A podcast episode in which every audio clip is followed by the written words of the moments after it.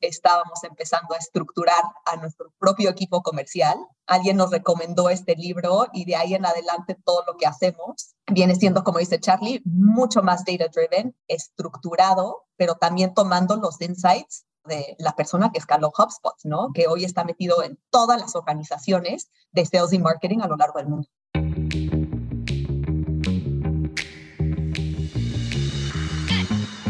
Hola, soy Fabrice Erfati. Bienvenido a Read to Lead, el podcast para los emprendedores que quieren llevar sus empresas a otro nivel. Hoy estamos estrenando un formato nuevo. Tenemos a dos personas espectaculares el día de hoy en el live. Por un lado está Carlos Marina y Maya Dadu. Los dos son co-founders de Worky y me encanta que estemos estrenando formas diferentes de hacer las cosas. A sugerencia de ambos, vamos a tratar un tema hoy padrísimo. Entonces, el día de hoy vamos a hablar de The Acceleration Formula. Es un libro súper interesante porque vamos a estar hablando de cosas que normalmente no hablamos. Estas son ventas B2B y tanto Charlie como Maya son súper especialistas en todo este rollo y construyendo Worky, pues han ido aprendiendo mucho y creo que esto ha sido una base muy buena para esto. Entonces, pues miren, les voy a contar un poquito primero de Maya. Maya tiene un currículum espectacular. Maya, estoy preocupadísimo de que hayas vivido una juventud muy, este, muy estudiosa. Eh, empecé a revisar tu... Yo también. empecé a, revisar tu LinkedIn y dije, no, eh, ¿cómo es posible esto? Fue banquera de inversión, este, eh, con Mary Lynch, estuvo con BCG, después estuvo en City, luego en eBay, después en Worky, antes de eso estudió eh, ingeniería química, tiene un MBA. Bueno, hiciste ingeniería química y luego te echaste una especialización también de ingeniería química en la Universidad de Pensilvania y luego te echaste un MBA en Stanford, ¿es así? Really? mega nerd, mega nerd. Hubieras empezado por mí, Fabi. terapia, no. no te preocupes. La gran ventaja es que no voy a hablar de mí. o sea, así lo vamos a dejar. Y Charlie igual tiene un, este, un currículum padrísimo. Además, la verdad es que he tenido la oportunidad de trabajar con ambos, de platicar con ambos del negocio y me encanta cómo, se, cómo colaboran y cómo se complementan. Carlos, como pasa, tiene un pasado tórrido y en algún punto fue hasta inversionista de Venture Capital, estuvo con nuestros amigos de Dila, eh, también estuvo en la parte de banca de inversión y hoy en día es el co-founder de Worky y también tiene una maestría, perdón, estudió en la, en la Ibero. Eres financiero, Carlos. O sea, tienes doble pecado, doble pecado en la vida, cara. Venture Capital y finanzas. Oh my God. Oigan, ¿por qué no nos cuentan un poquito de, de Worky y nos cuentan un poquito de cada uno de ustedes en términos de cómo ha sido este trayecto, de toda esta experiencia que los ha llevado a donde están ahorita construyendo esta solución tan interesante? Padrísimo, padrísimo. Sí, de mi lado, este, mucho tiempo en finanzas, eh, banca inversión, M&A, casa de bolsas, de ahí me pasé a Venture Capital, de ahí me di cuenta que pues gran parte de las empresas del portafolio tenían un rollo en HR, ¿no? Y me empecé a enamorar del problema. De ahí conocí a Maya, eh, nos pusimos de acuerdo en que había un problema grandote que los dos queríamos solucionar y nos empezamos a enamorar completamente de, de, cómo podríamos atacarlo. Eh, y a partir del 2018 empezamos esto que es Worky, que ha sido la aventura más padre, yo, yo sin duda de mi vida. Eh, y bueno, que es Worky es, una, es un software eh, all-in-one que le ayuda a las empresas chicas, medianas, a poder automatizar toda la talacha que conlleva recursos humanos, ¿no? Desde el reclutamiento, el desarrollo, la compensación eh, y bueno, toda la data que hay detrás que le puede ayudar muchísimo, no solamente a los a la gente de recursos humanos, sino a los tomadores de, decisiones, pero sobre todo a la gente, que es lo que nos hace bien diferente. Estamos completamente centrados en, el empleado, entonces, eh, pues bueno, eso, eh, eso soy yo y eso es bueno. Súper, bueno, y yo, la ñoña, no, oye, a ver, nada más quiero, quiero pausa ahí. Fue out of admiration, ¿eh? O sea, para nada tiene nada, al contrario, muy admirable todo por donde pasaste y, creo, eh, ahora ya, ya te dejo seguir, pero creo que construye mucho de la razón por la cual le están entrando a los problemas como le están entrando. Es decir, creo que esa plataforma que tienen ambos es la que construye justamente la manera como están llegando a la parte de ventas, que es el tema del día de hoy. Entonces, cero ñoña, cero ñoña, al revés, toda mi admiración y todo mi respeto por haber pasado por semejantes escuelas y por ser ingeniera química. ¿eh? Just to be really clear on that. Sí, y justo creo que algo que me encantó de la carrera de ingeniería química es que todo se dedica a resolver problemas y optimización. Entonces, por eso entré a consultoría, por eso estuve también en estrategia, finanzas y analytics. Y yo llegué al mundo de RH y de nómina porque me tocó empezar a ser responsable de los pagos de nómina en mi chamba de eBay. Y era un verdadero dolor de cabeza. Y ahí me di cuenta que los sistemas que existen en México de nómina están basados en el servidor, los tienes en tu computadora, no están cloud-based y por ende no son colaborativos, pero también hay un tema muy específico de patrones de recursos humanos en empresas pequeñas y medianas en México que tienen que empezar a cambiarse esta mentalidad. Entonces, algo que me encanta de cómo trabajamos Charlie y yo es que somos completamente distintos, pero hay un common thread que nos apasiona el espacio en el que estamos. Entonces, creo que es como tener a un co-founder que te complementa en todos los sentidos y que la relación es increíblemente buena. Qué padre. Fíjate que el, tema de co-founders también es una cuestión que luego igual vale la pena que le dediquemos un minutito, porque es verdad, para construir un negocio necesitas muchas perspectivas que enriquezcan ¿no? la conversación. Y, y de repente, pues puedes tener gente alrededor de ti que son tus inversionistas, que son tus advisors, que son tus mentores, pero en realidad, en muchos sentidos, siempre tienes la opción como founder, pues como de tirarlos a locos, ¿no? O sea, sí te dicen y bla, bla, bla. Yo me doy cuenta que la, la influencia que tenemos nosotros, inversionistas, muchas veces en los emprendedores, la natural es justo antes de fondear. Ahí nos hacen un chorro de caso y sí, tienes toda la razón. En cuanto fondeas, valiendo madres, ya no te pelaron o ya tuviste a ver que construido una relación en donde haya mucho respeto profesional y mucha confianza profesional para que tomen en cuenta tus opiniones y que de alguna forma tengas una incidencia en el modelo de negocios o cómo está llevando el negocio. No es el caso del co-founder.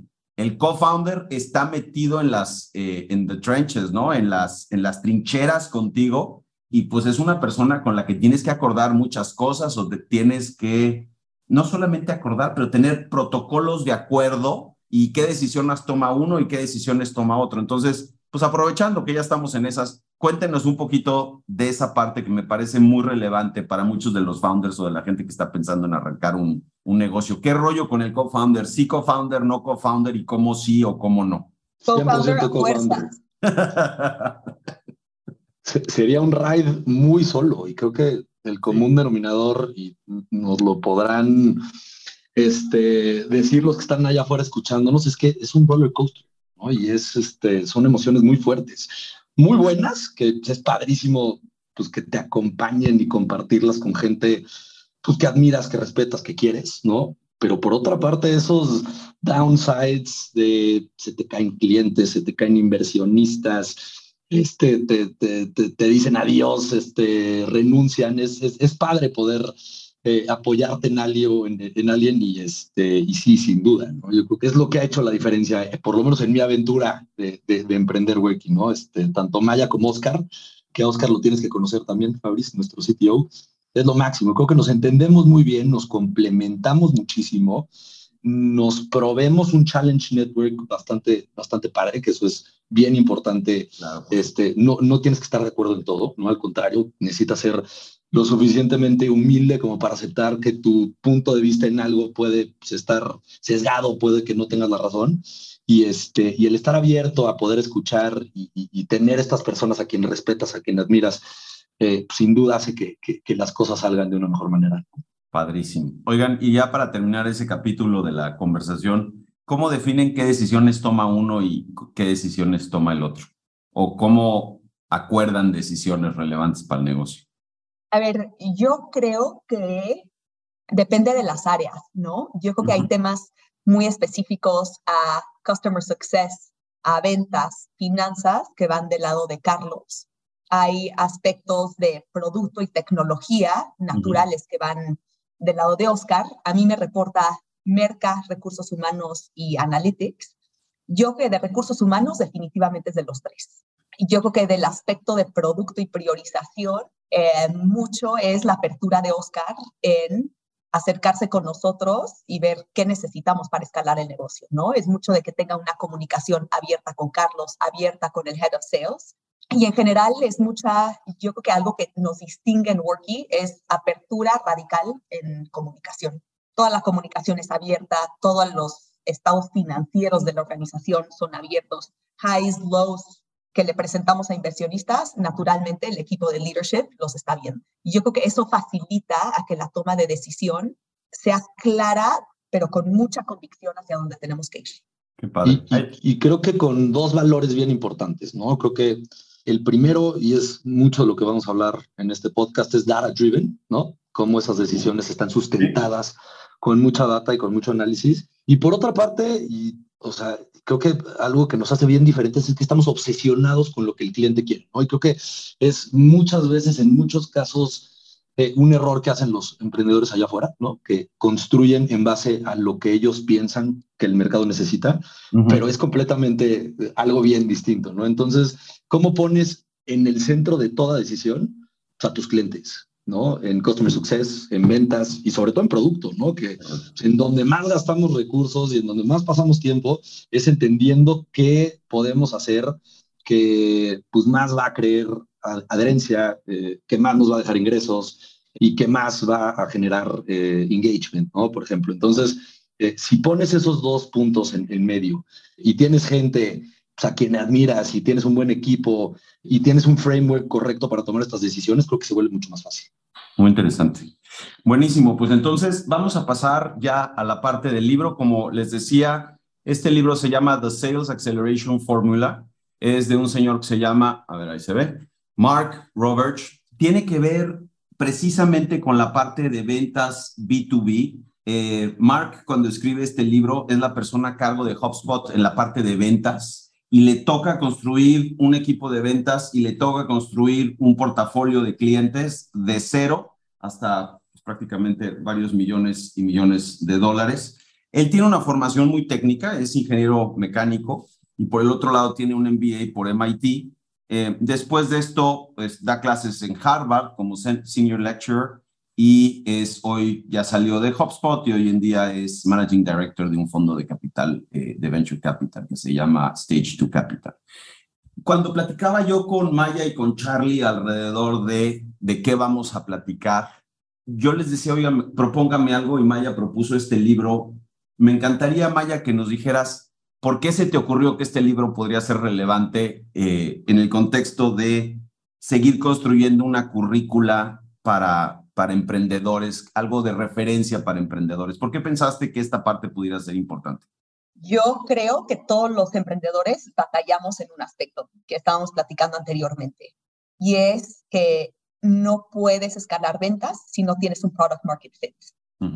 Y muchas veces puedes llegar y decir, tengo product market fit, pero si las ventas no están escalando, realmente no lo tienes. Correcto. Em, yo creo que en el mercado mexicano de B2B sales, o sea, de B2B en general, hay mucha duda sobre cómo escalar, cómo estructurar equipos comerciales. Y algo por lo que me llamó mucho la atención el libro es a nadie, a ningún emprendedor, co-founder, nos entrenan en ventas. Muy pocos venimos, venimos de una escuela comercial. Entonces, cuando Carlos y yo estábamos empezando a estructurar a nuestro propio equipo comercial, alguien nos recomendó este libro y de ahí en adelante todo lo que hacemos viene siendo, como dice Charlie, mucho más data driven, estructurado, pero también tomando los insights de la persona que escaló HubSpot, ¿no? Que hoy está metido en todas las organizaciones de sales y marketing a lo largo del mundo. No, 100%. Y un par de cosas que vamos a ponerle una agujita y luego regresamos al tema es la parte de los datos y cómo influyen en el proceso de ventas. Pero antes de llegar a esa parte, en el libro hay una progresión muy clara alrededor de lo importante que es la gente para construir todo ese proceso de venta. Eh, y hay mucho, eh, a mí me encantó el libro porque pues la verdad es que hay una parte donde incluso es casi como un instructivo, ¿no? Te dice tienes que hacer A, tienes que hacer B, tienes que hacer C.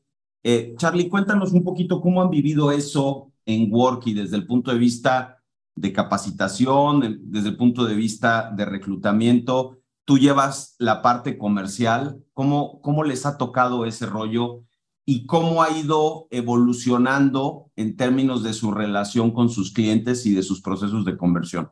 Sí, claro, te platico. A ver, creo que empezando primero por, reclutamiento y después nos vamos yendo más hacia todo el proceso de training, pero, o sea, empezamos un poco pensando en que si traíamos a alguien muy bueno en ventas con experiencia en B2B, iba a ser suficiente, ¿no? Y, y, este, y pues surprise, ¿no? Para nada. La primera vez que trajimos a alguien que tenía experiencia en consultoría, este, Michael Page, pues nos fue pésimo nos fue bastante mal.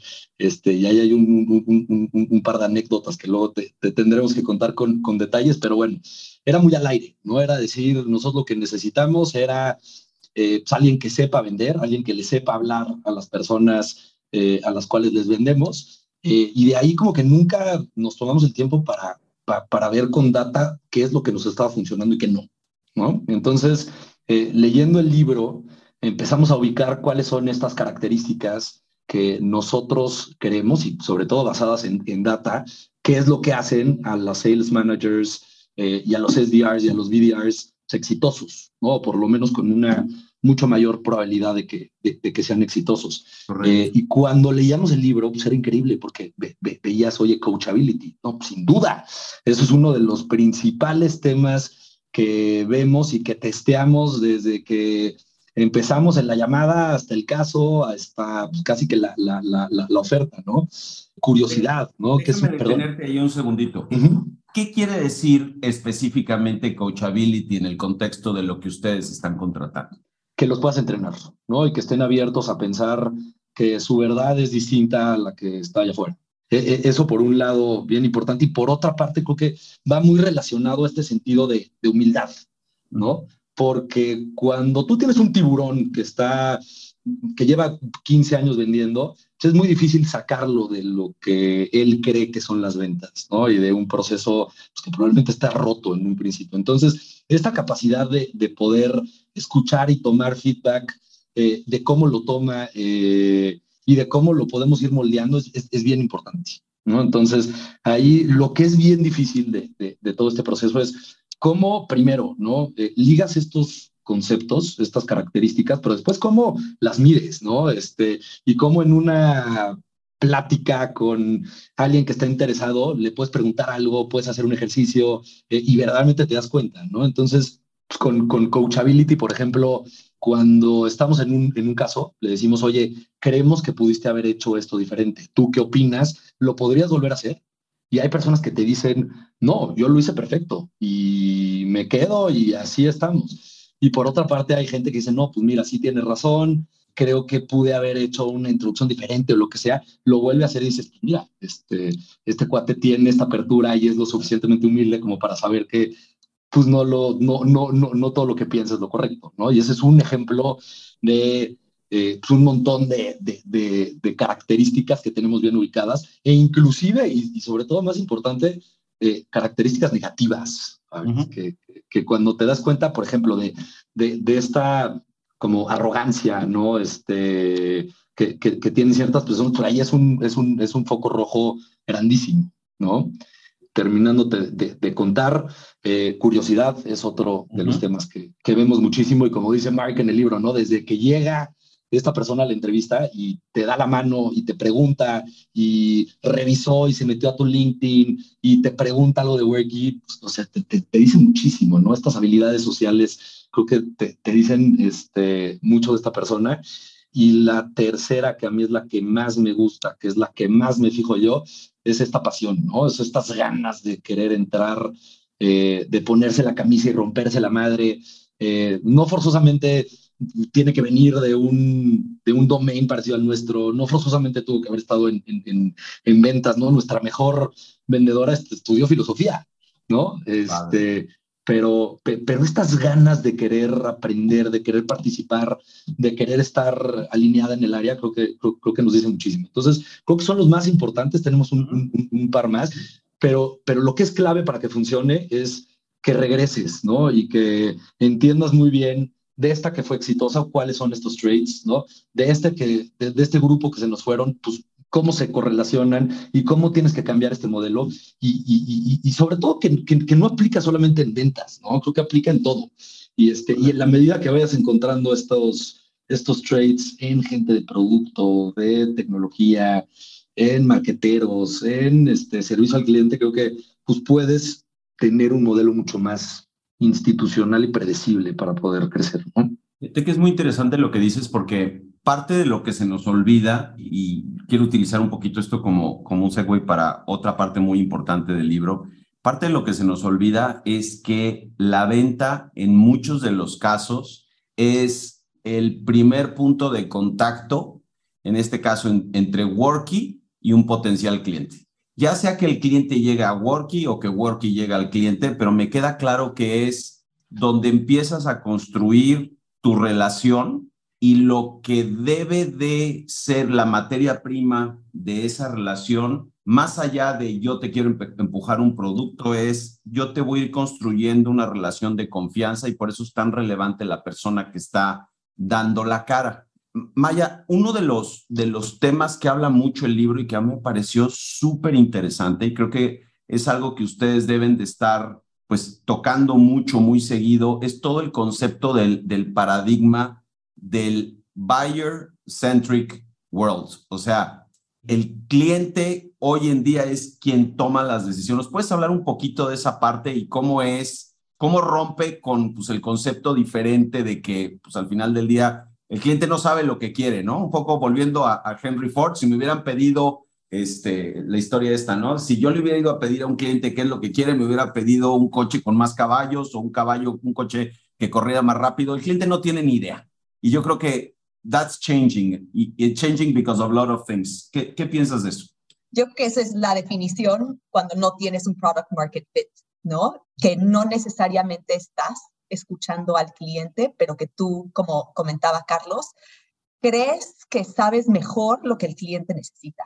Y hay un concepto bastante importante conforme empiezas a estructurar el equipo comercial, que es como escuchan al cliente.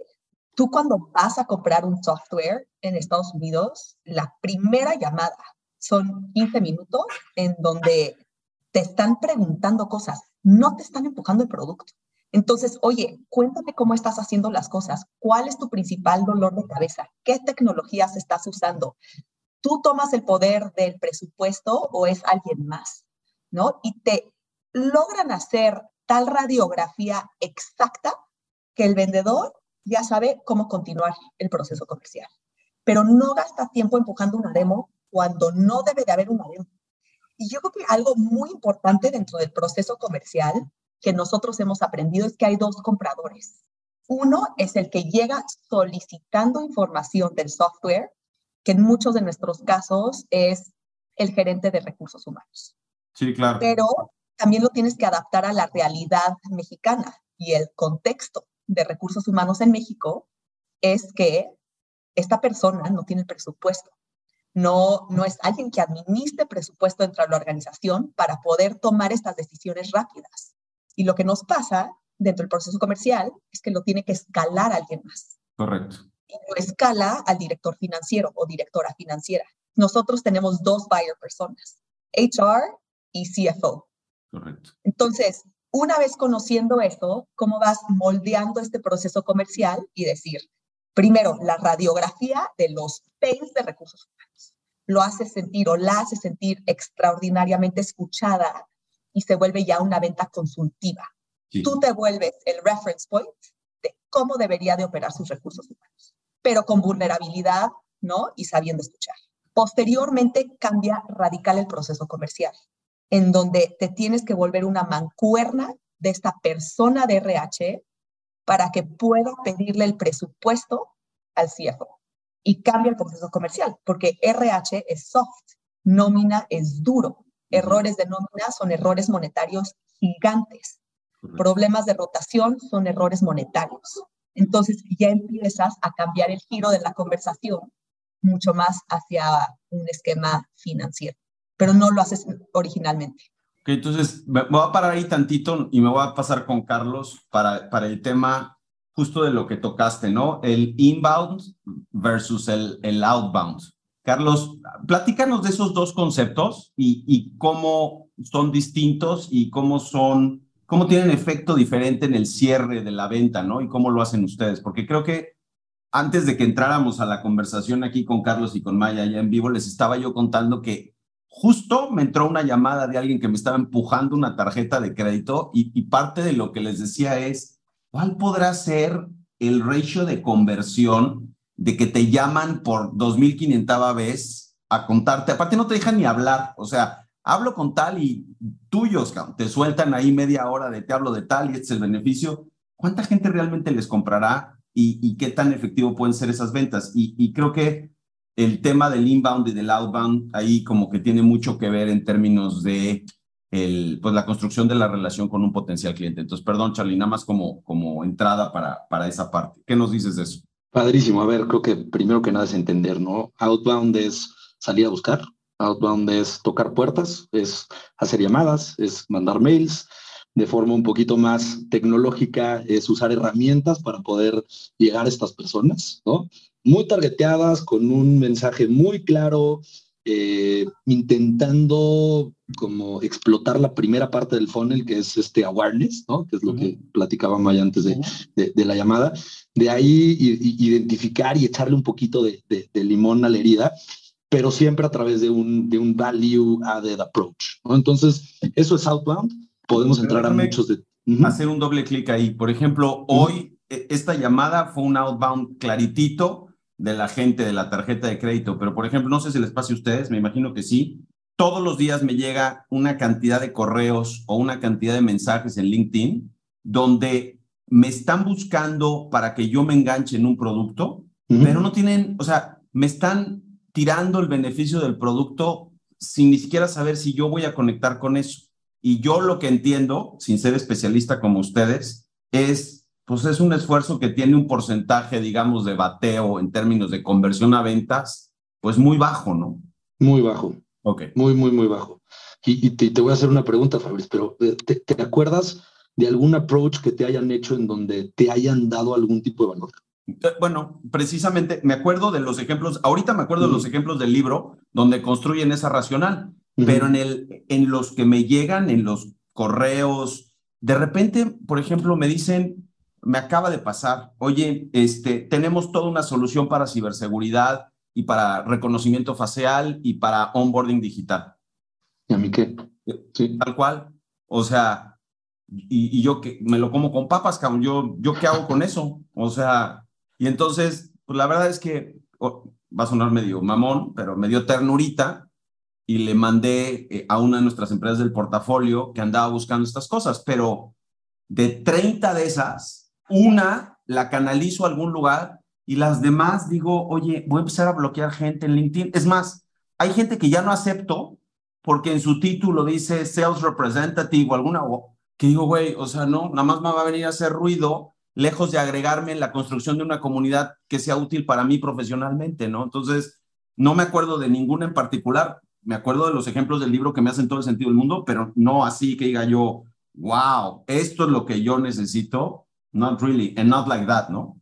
Sí, pero ¿qué, qué pasaría si yo te mando un, un, un mensaje, un request en LinkedIn, me aceptas y te digo, Fabriz, te dejo esta guía para que puedas eh, retener y desarrollar mejor tu talento como VC en México. Correcto. Y qué buena onda, este no me quiere vender, ¿no?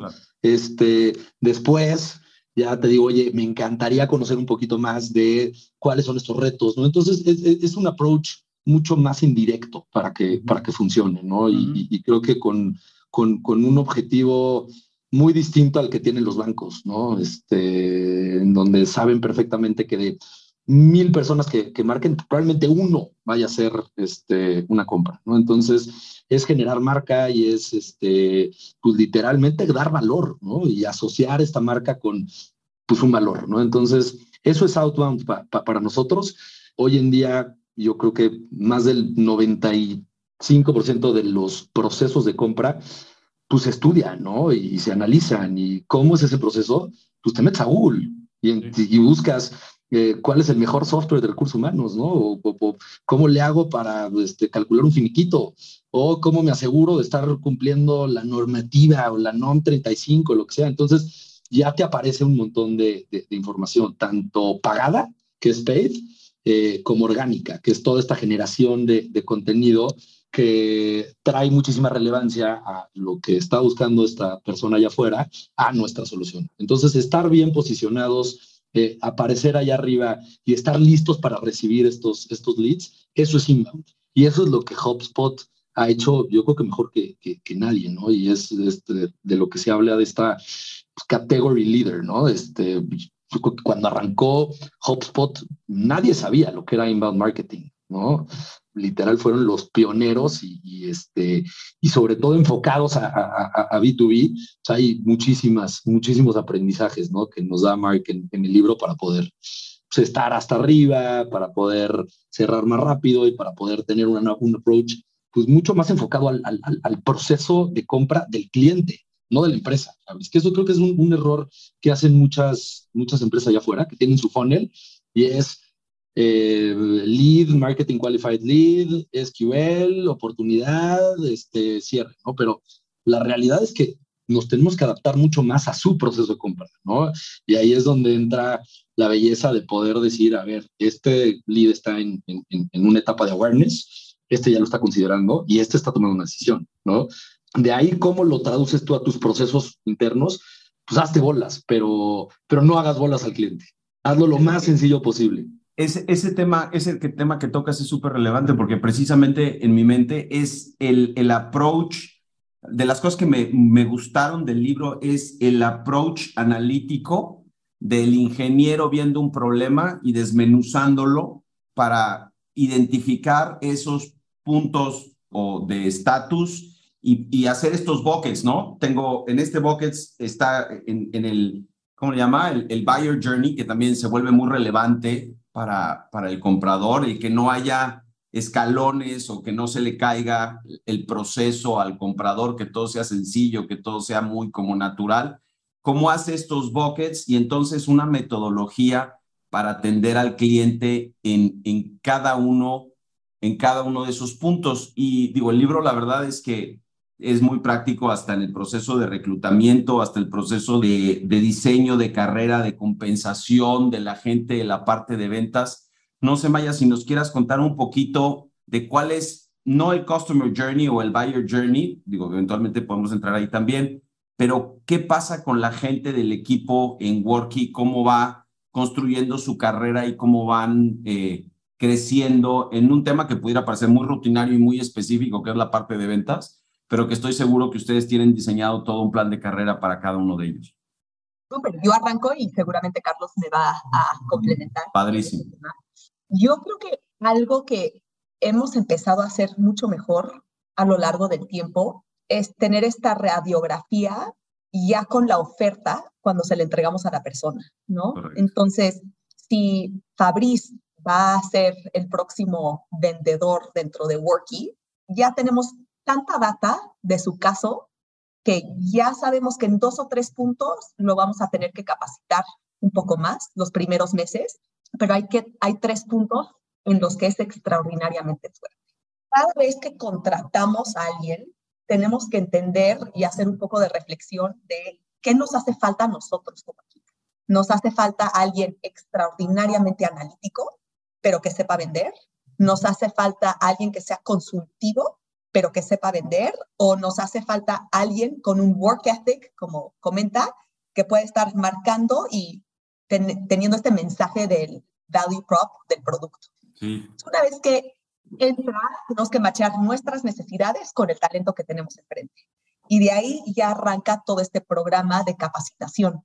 En general, creo que algo que me gustó mucho del libro es la capacitación no es la misma para todos. Y cada quien tiene una capacitación muy individualizada. Creo que algo que ha hecho Carlos junto con Memo, nuestro Head of Sales, es tener un programa muy duro de capacitación los primeros tres meses. En estos tres meses, la sales manager se toma la camiseta y tenemos también un equipo que hace toda la capacitación, que es roleplay, roleplay, roleplay. Y estar como fantasma en estas llamadas comerciales que domine cómo hablar del producto, cómo hacer el value prop, cómo hacer que esta persona que está interesado o interesada en adquirir Worky se sienta escuchada. De ahí en adelante ya arranca otro tipo de skill set, que es el seguimiento. Cómo haces los memos, cómo escribes los mails pidiendo que se eleve la conversación. ¿Cómo le pierdes el miedo a preguntar, oye, Fabriz, ¿tienes presupuesto o no? Ese es un miedo enorme que tienen los equipos comerciales. es lo primero que necesitaría pues. saber. Claro, claro, claro, makes sense. ¿No? Y de ahí en adelante, algo que hemos hecho es, una vez, cómo transformas y creas a sales managers. Y el rol de sales manager es, es un rol muy particular porque eres player, vendes y eres coach, coacheas. Y eres responsable de la cuota del resto del pod que estás administrando. Tú pones las cuotas también. Y yo creo que ese es un tema muy especial, en donde no necesariamente la cuota la definimos Charlie y yo. Naturalmente, nosotros sabemos qué porcentaje tenemos que crecer de organización, ¿no? O de clientes de nuevo MRR. El head of sales tiene que platicar con las sales managers para ver, oye, ¿va a venir de distribución? ¿Cuánto va a venir de distribución? ¿Cuánto viene de inbound? cuánto viene de referrals. Entonces, ya vas creando, yo creo que un tema muy fuerte que es el accountability. Pero la accountability tiene que estar muy seguido de una habilidad que muy pocas veces pensamos en ventas, que es sales analytics. Tú tienes que saber exactamente dónde, cómo estás parada, la cuota cuál es, vas a llegar, no vas a llegar, tus fortalezas, tus debilidades, y tener al equipo que te va llevando y encaminando hacia eso. Y fíjate, ese, ese tema que tocas es muy interesante y eso sí fue completamente nuevo para mí el concepto de, normalmente eh, nosotros invertimos mucho en compañías que hacen B2C. Entonces, en realidad, todo el esfuerzo es conversión de usuarios, conversión de usuarios, e inviertes una cierta cantidad en la, en la adquisición y de alguna manera la conversión se va dando, ¿no? Y el, digamos, el downside de hacerlo mal es el churn, pero no es el tiempo en lo que vaya a convertir. Generalmente todo el mundo tiene un patrón de consumo o de, o de conversión relativamente similar. De las cosas que me parecieron súper interesantes en el, en el libro habla de lo relevante que es para la organización tener una estructura de predictibilidad de las ventas, porque pues esto no es B2C, o sea, Aquí hay una dependencia importante en cada uno de los clientes y hay una serie de temas que se tienen que dar, onboardings y cuestiones de ese estilo. Entonces, parte de lo que, de la razón por la que pensé en esto ahora que lo mencionabas, Maya, es en ese seguimiento diario que se tienen que ir dando a las ventas. Y entonces resulta que hay dos jugadores que tienen mucho que ver y que de alguna manera construyen todo esto, ¿no? Y es toda la parte de marketing que genera todo, digamos, toda la ola y luego toda la parte de ventas que cacha la ola y construye la venta, ¿no? Y que convierte finalmente en la venta. Entonces, me encantaría escuchar un poquito cómo lo viven ustedes eso, porque como lo leí y de repente dije, pues, it does make sense. O sea, si el güey de marketing no hace su chamba las primeras tres semanas del mes, el güey de ventas lo odia porque tiene que terminar cerrando en una semana lo que el otro güey le debió haber pasado durante las primeras tres semanas. Y luego, además, cómo construyes un acuerdo, el libro habla de SLAs propiamente, entre, puta, este es un buen lead, así lo entendemos los dos, y entonces you need to work with that, porque de otra manera se vuelve bien fácil decir, oye, pues el güey de marketing me está mandando pura cochinada, yo no puedo trabajar así, odio al güey de marketing, y entonces resulta que se un desmadre, ¿no? Entonces, no sé, Charlie o, Maya, no sé quién le quiera brincar, ¿quién le brinca a esa, a esa parte que me parece tan importante en la parte de B2B sales? Sí, te platico, porque es de mis temas consentidos, ¿no? Cómo alineas y cómo planeas estos, estos dos monstruos. Y, te lo voy a contar eh, ahora sí como historia de cómo nosotros lo, lo, aprendimos, ¿no? Pero cuando contratábamos a nuestros primeros vendedores, eh, la cuota era cerrar cuatro empresas a mes. ¿no? Ok. Este, por vendedor. Imagínate, por vendedor. Entonces pudieron haber sido empresas de 20 empleados o de 200, ¿no? Entonces, de ahí aprendimos que tenemos que verlo por usuarios, no por vendedores. Correcto. Pero un usuario lo puedes vender a 60 pesos o lo puedes vender a 120 pesos. Entonces, de ahí aprendimos a verlo en dinero, ¿no? Ustedes lo venden, o sea, cada usuario de la plataforma les paga un fee. Exactamente, exactamente. Si tú tienes 100, pues te paga 140 pesos al mes en promedio. Son 70 pesos por usuario al mes. Entonces, ticket promedio 4.500 pesos, hablando de empresas de entre 60 y 70 eh, eh, colaboradores más o menos para, para que te entiendan. Pero bueno, entonces, de pasar a un tema completamente arbitrario de cuatro empresas, después a 200 usuarios, después a tanta lana, ya empezamos a entender muy bien estos famosos building blocks, ¿no? Que es de lo que te hablaba Maya con bastante precisión, que es, nosotros ya sabemos con mucha claridad que un MQL va a estar convirtiendo al 7%. ¿Qué es un MQL? MQL es un Marketing Qualified Lead, que es una persona que está pidiendo información, ¿no?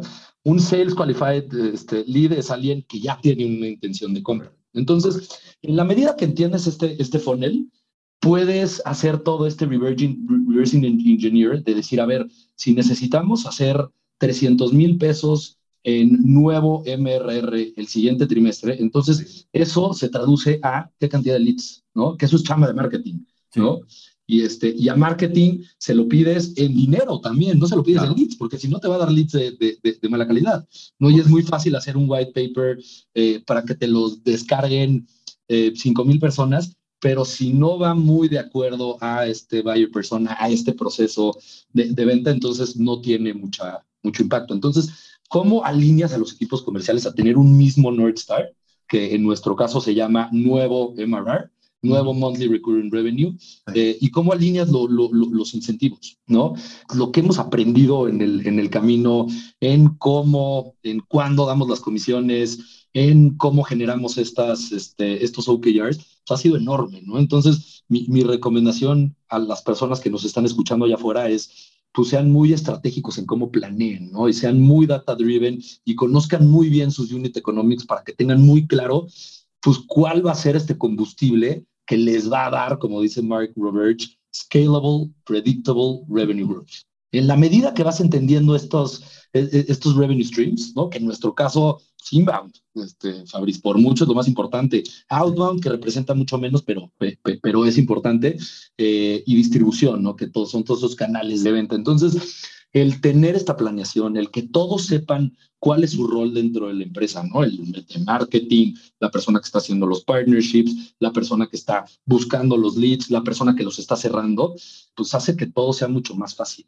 ¿no? Porque muchas veces, y creo que muchos emprendedores pues nos ha pasado que estamos muy dispersos en, demasiadas cosas, entonces aterricen muy bien esta, esta planeación y sean muy, muy data driven, creo que te, te, te, lo, se los pongo como como recomendación. Oye, pero a ver, ahí te voy a detener, I'm going to hold you to that, porque puede ser muy data driven desde el punto de vista cuando de concepto, pero parte de lo que habla el libro y también, o sea, de hecho, fíjate, ese es un tema donde yo eh, conecto mucho con él. El, el, no, no como vendedor, sino como ser humano, tu bien más escaso es el tiempo, ¿no? Y cuando estás en la parte de ventas, es totalmente definitorio cómo usas tu tiempo. Porque, por ejemplo, nosotros, eh, nuestro proceso de pipeline usamos Pipedrive y a mí no me gusta.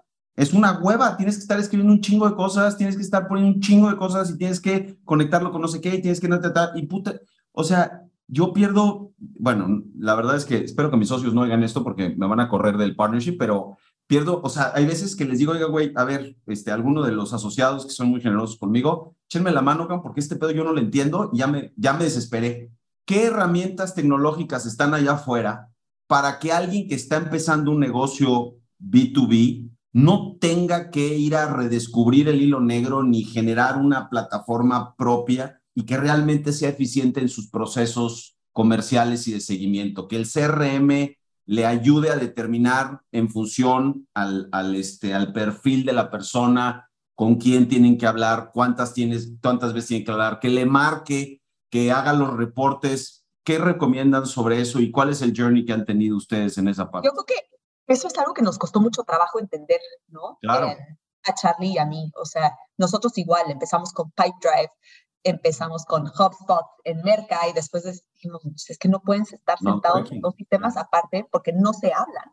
Entonces, si yo no sé un lead de qué campaña llegó, cuántos colaboradores tiene, cuál es la facturación, tenemos que empezar a integrar todos los sistemas. De ahí en adelante, yo creo que algo que hemos empezado a ver es necesitas personas específicas en la organización que faciliten y aceiten esto. Necesitas a alguien que haga revenue operations y que esté, sepa cuál es el objetivo, sepa cuál, eh, cómo va el pacing, eh, pueda hacer el análisis de, oye, a ver, ¿no? Estamos frenados, los MQLs no están bajando, ¿no? O no están bajando los MQLs a SQL en un número de headcount. Entonces ya vas partiendo un poquito más la analítica, pero no la puedes partir si no tienes infraestructura. Entonces, yo creo que todos estamos de acuerdo que managing HubSpot o managing Pipedrive es un pain, ¿no? Y cada vez se van agregando más conceptos, ¿no? ¿Por qué te dijo que no esta venta? ¿Qué no teníamos? Porque necesitamos saber cuando construimos el producto. Pero una vez que tienes esto muy estructurado, facilita todo. Porque si yo sé que me está llegando un lead y es el director general, cuando ya es el director general o la directora general buscando un software, ya entra por un swim lane específico. Pero esto ya es data que yo ya empecé a conectar. Yo sé que cuando alguien está en el, la parte de exploración, que no tiene ni presupuesto, yo tengo que tener el checkmark que me diga si tiene presupuesto. tengo que tener el checkmark que me diga, ¿tiene urgencia o no tiene urgencia? ¿No? Entonces, naturalmente lo que yo te, lo que entiendo lo que estás diciendo es que tienes que tener las dos plataformas, pero también tienes que tener brain power alrededor del tema como para ir ordenando las cosas. ¿O hay algo que ustedes recomienden y digan, no, usa este software para esta etapa cuando estás empezando porque te vas a quitar muchas broncas? Como, como yo soy un founder que estoy empezando un B2B sale, ¿qué me recomiendan hacer? O más bien me dedico a otra cosa. Unificar, ¿no? Creo que, o sea, parte de las grandes lecciones que hemos aprendido es entre más centralizados estén los procesos, mejor, ¿no? Porque si tienes marketing por un lado, si tienes customer success, customer support y tienes ventas este, aisladas, entonces se vuelve mucho más difícil de, hacer el tracing, ¿no? De, desde de dónde llegó un lead, qué estaba viendo antes, cuánto tiempo estuvo en la página, eh, cuáles fueron los módulos que vio, ¿no? Hasta en qué parte del, del, proceso está, ¿no? Este, y ya que cierra, pues que pase a Customer Success, que pase a Customer Support. En nuestro caso, vimos mil herramientas. Vimos Soho, vimos, usamos Pipedrive este, durante mucho tiempo y nos convencimos al final por, HubSpot, que justamente eh, suponía pues todas estas, estas áreas de una forma pues muy escalable y, bastante sencillo, cara, ¿no? Que, que, quede bastante claro pero, pero sí poder unificar ¿no? en, en, el mayor parte de, de, las operaciones de una empresa en una sola plataforma. A ver, ya se nos está medio acabando el tiempo y entonces ya para ir como alineando este, un poquito la conversación ya hacia últimos, últimos temas, un tema que me gustaría que nos hablaran es, eh, Maya, háblanos de cómo, how do you foster innovation en, en, todo este proceso, porque creo que hay un tema de innovación muy clavado en todo esto, estás redescubriendo muchas de las cosas. Y Charlie, a ver si luego tú nos dices cuáles son las métricas que usan como SaaS para ver que las cosas vayan bien, ¿no? Creo que son muy importantes. Y luego ya, después de eso, ya hacemos el, el wrap-up de la conversación. ¿Qué les parece? Y no hay, no hay presión de tiempo, ¿eh? tenemos todo el tiempo nada más para ir ordenando un poquito que la conversación vaya para allá. Yo creo que fostering innovation yo creo que depende mucho de quién tengas en el equipo en dos roles muy específicos, ¿no? Dirección de mercado y dirección de ventas. Correcto. Eh, es un tema que estábamos platicando antes, pero el SLA tiene que estar, tiene que estar, ¿no? Y no puede estar nada más top of the funnel, no puede estar nada más middle of the funnel, tiene que estar hasta abajo. Y algo... Detenerte ahí un segundito. Cuando hablamos de SLA, nada más para estar, que todos estamos hablando de lo mismo, es un Standard este, Level Agreement en términos de servicios entre dos áreas internas y de definiciones de entregables entre dos áreas internas, ¿no? Así es como lo, no sé si hay algo más que le quieras agregar a esa definición, simplemente para que quien no tiene claro el concepto de SLA este, no se atore con esto. Exactamente eso. Correcto, de acuerdo. Y entonces, cada vez que estás viendo los números comerciales, viendo el forecasting, si estás llegando, si, si no vas a llegar, qué tienes que hacer. Yo creo que en esos momentos de presión empiezas a pensar mucho en la innovación. Y algo que nos acaba de decir nuestro, eh, un advisor que tenemos por parte de QED es, oigan, todo lo que saben, pretendan no saberlo, ¿no? Rewrite the wheel. Entonces, algo que, por ejemplo, tenemos hoy, ¿no? Y uno, y uno de los retos es realmente estos leads si tienen la intención de compra cuando llegan a Marketing Qualified Lead o no. Estamos perdiendo el tiempo dándoles la demostración o no. Y entonces, ¿cómo haces un proceso de lead scoring de 0 a 10? Correcto. ¿no? ¿Cómo le metes estas variables? Claramente esas variables, como lo teníamos construido, no nos estaba funcionando tan bien. Entonces hay que borrar y repensar todo en cuáles son las variables en las que tenemos que fijarnos. ¿Cómo les hablamos? Oye, a ver, creo que hay dos temas muy grandes, ¿no? Que existen en el mercado mexicano de B2B SaaS sales. Uno es, tiene la urgencia y tiene el presupuesto. Y en esos dos temas son los temas en los que más tenemos que innovar, desde merca, hablando de brand, desde descargables, desde blog posts, SEO, social media, o sea, todo lo que está haciendo merca, pero también, y algo que estamos pensando mucho, es testing messages. Interesante. ¿Cómo convierte? Y una vez que lo toma a ventas, ¿cómo empieza a meter aspectos dentro de, la misma conversación para poder comenzar a cerrar. Hacer la Yo creo que aquí tú tienes más. Sí, sí, sí, de acuerdo. ¿Quieres que me pase a, directamente al tema de cuáles son las métricas? ¿Cuáles son las métricas? Sí.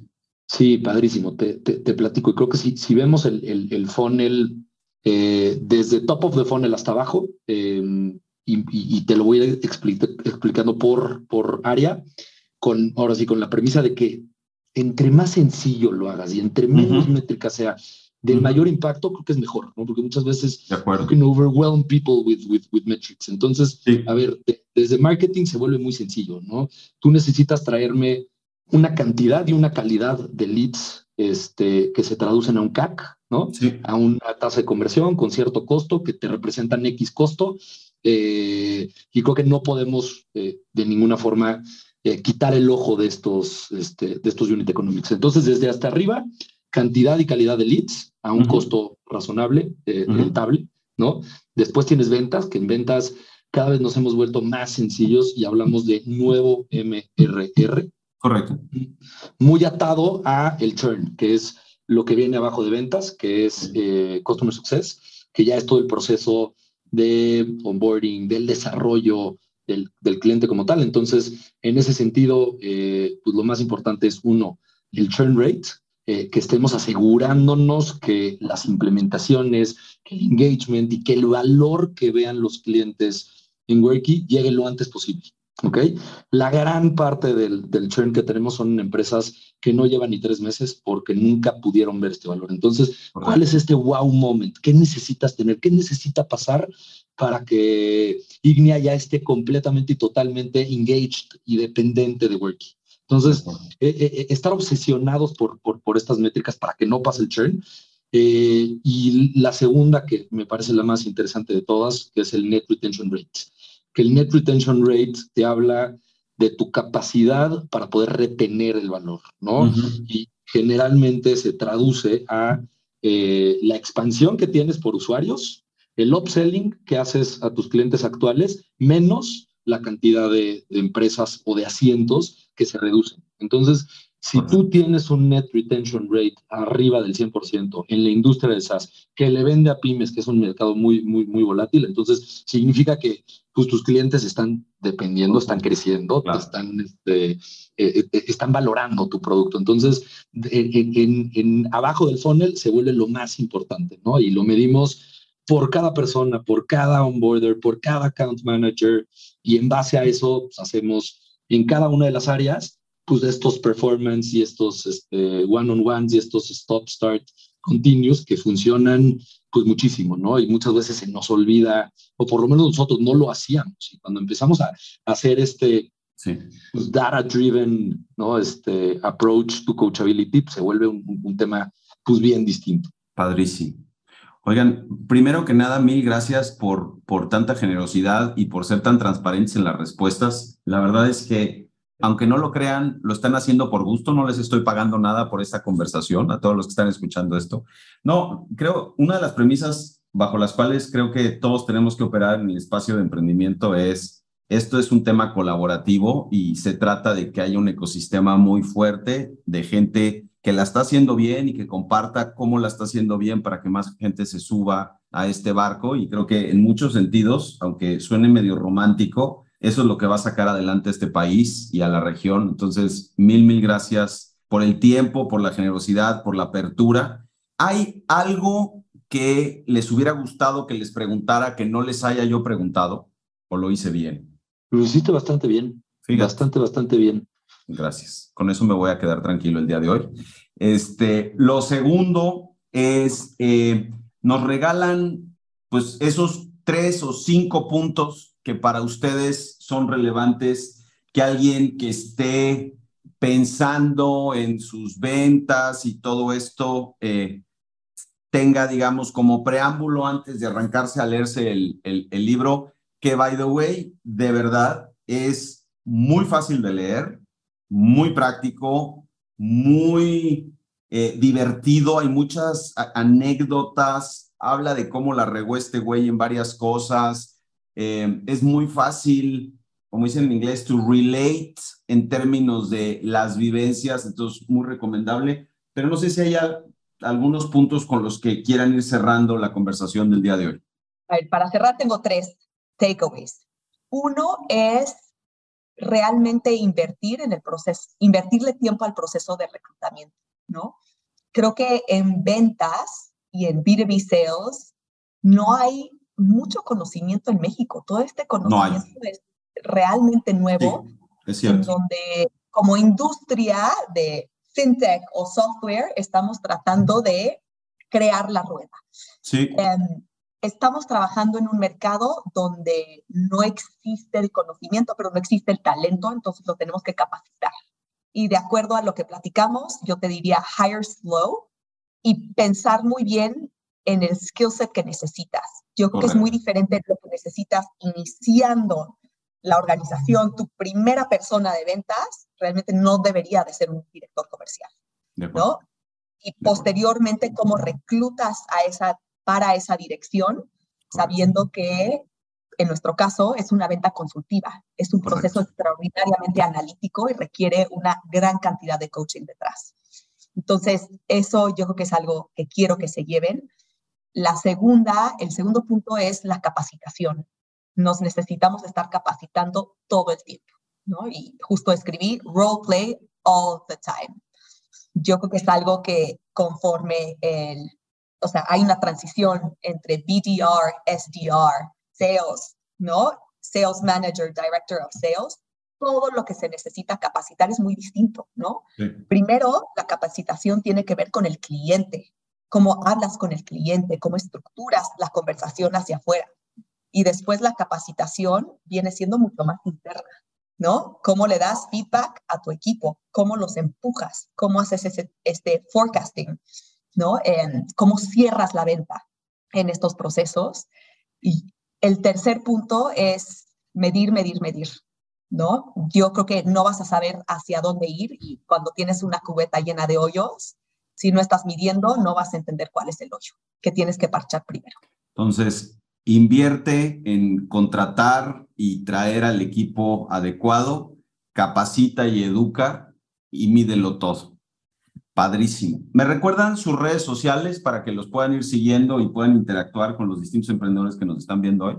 Sí, yo en Twitter estoy como Maya Dadu. Eh, mi apellido es D-A-D-O-O. En LinkedIn también me pueden encontrar. Me encanta tu nombre, ¿eh? Además tiene un buen SEO. Seguro tiene no hay tantas Mayas Dadus, entonces está padrísimo, caray. Para bien y para mal, creo que hay. Sí, ya sé, sí. Bueno, te lo dice alguien que se llama Fabrice Alfati. Este, podemos tener esa conversación. Lo que pasa es que tú está más fácil. Este, perdón, Charlie, ¿tuyo? Y los billboards en el aeropuerto también ayudan a Eso ayuda muchísimo. Exacto. Hoy me subí, venía yo de regreso de México y me subí y dije, ah, mira, voy a hablar con ella al ratito. Mi eh, Twitter eh, y mi Instagram es cmarinagA. Me llamo Carlos Marina Garrido, entonces C Marina GA. Y también me encuentran en LinkedIn. Eh, muchísimas gracias. Padrísimo. Pues muchas, muchas gracias otra vez este, por el tiempo. Estuvo divertidísimo. Les agradezco mucho. La verdad es que este formato de montoneros emprendedores contra pobre inversionista funcionó muy bien. Eh, les agradezco mucho a los dos el, el, pues haberse subido y dedicarnos, ahora sí, que como working nos dedicaron el doble de tiempo porque tuviéramos a los dos co-founders. Este, nos faltó el tercero. Alguien tiene que estar chambeando, no hay duda. Pero no, les, de verdad que se los agradezco mucho a todos los que nos escucharon hoy. Eh, acuérdense que estamos en eh, serfati.vc y está Twitter, LinkedIn y el IG de Serfati VC también. Ahí están saliendo todas estas cosas. Pues nada, les mando un abrazote, les agradezco mucho otra vez y, y pues nada, seguro que estamos viéndonos muy pronto. Muchísimas gracias.